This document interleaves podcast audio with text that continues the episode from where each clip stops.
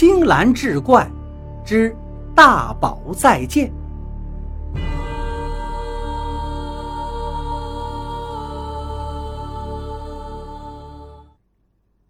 法医那边效率挺高，检测出两颗红色的糖块中混有氰化钾之后，又进行了进一步的成分分析，在糖块里头还提取到了微量的尿素。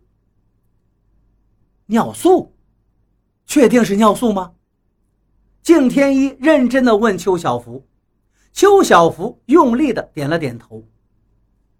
杨向道是化肥厂的退休技术员，虽然氰化钾管控的很严，但他属于那种能接触到氰化钾的人，而且尿素属于化肥原料，他可能用什么手段对氰化钾进行提纯，但因为环境和原料所限，他没有办法剔除掉污染纯度的尿素。果不其然，杨向道。是谋杀吕老太的凶手，是他替换了吕大宝手里的糖盒。可是他为什么要谋杀吕老太呢？难不成就是为了侵吞曾国藩的书法作品吗？其实背后的故事并没有那么简单。为了锻炼自己的侦破能力，敬天一没让邱小福转述笔录，而是自己苦苦的思索。杨向道谋杀吕老太太，证据确凿，辩无可辩。敬天一想的是动机和那个书法。我是这么分析的：吕老太托杨向道卖那幅书法作品，说明那幅书法作品是存在的。既然存在，为什么这么长时间没有人看到过呢？应该是很早就被藏起来了。也许。这幅书法从吕秀才那个时候开始就藏起来，没给人看过。敬天一说到这儿，邱小福并没有说话，而是竖起一根手指，示意他说的是正确的，加一分。敬天一看了也很满意。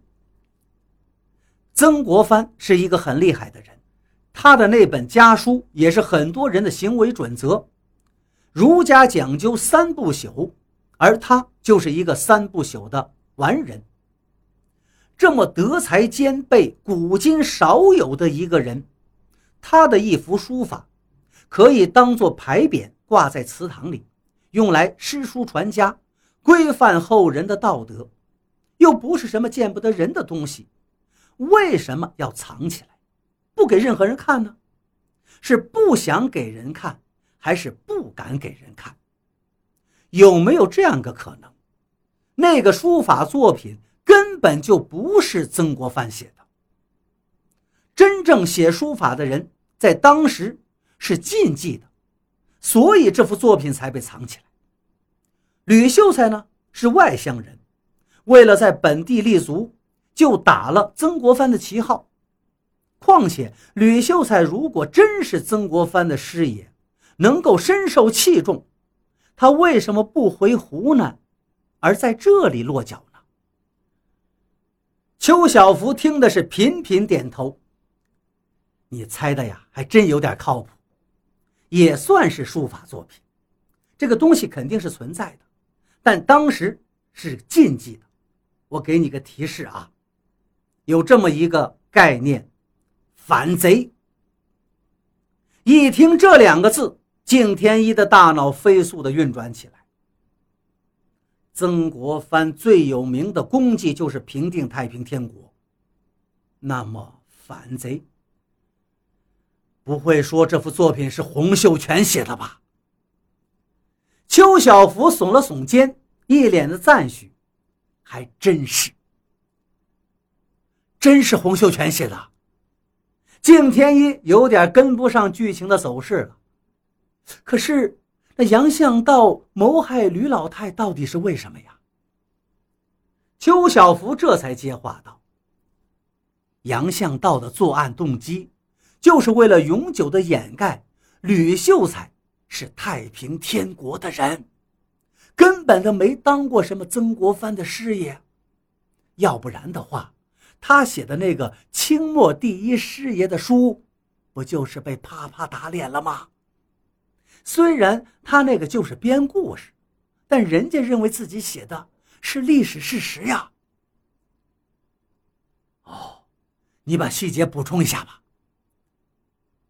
洪秀全写的是“天下为公”四个字，就藏在吕家店磨坊的石碾子里头。这个石碾子呀，现在还在他们家村口。磨坊在解放前也是吕家的产业，解放之后。虽然抄家呀、破四旧呀、分田地，但石碾子呢太重了，没有人去动它。后来又有了电动的碾子，石碾子更没人用了，只能变成了一个地标。这么多年就一直在那放着。吕老太太跟杨向道是偷偷摸摸把石碾子里头的墨宝取出来的，可是拿出来一看呢，杨向道就心凉了，因为他一直以为。真是曾国藩的书法，他可没想到，竟然是洪秀全的，而且跟这幅墨宝一起藏在石碾子里头的，还有吕秀才自己写的自白书。那上面说了，他就是湖南的一个普通秀才，因为各种原因投了太平天国军。南京城破的时候，他从宝库里偷了一些金子。跟难民一起逃出城，然后来到此地安家落户。云云。吕老太太催促杨向道尽快找买家。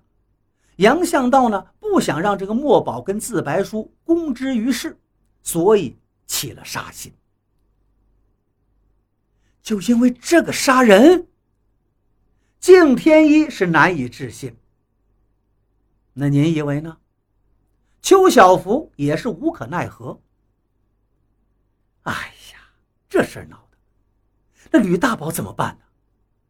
敬天一担忧的问道：“他大姐回来了，要把他接到国外去住一阵子，正好呢，他大姐家孙子还没上小学，正好可以跟吕大宝一起玩。”邱小福说道：“其实呀，我就看了，永远长不大也挺好。”至少不用面对复杂的成人世界。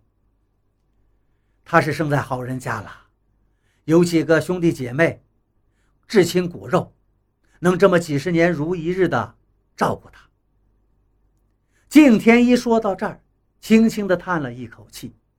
的确呀，人各有天命。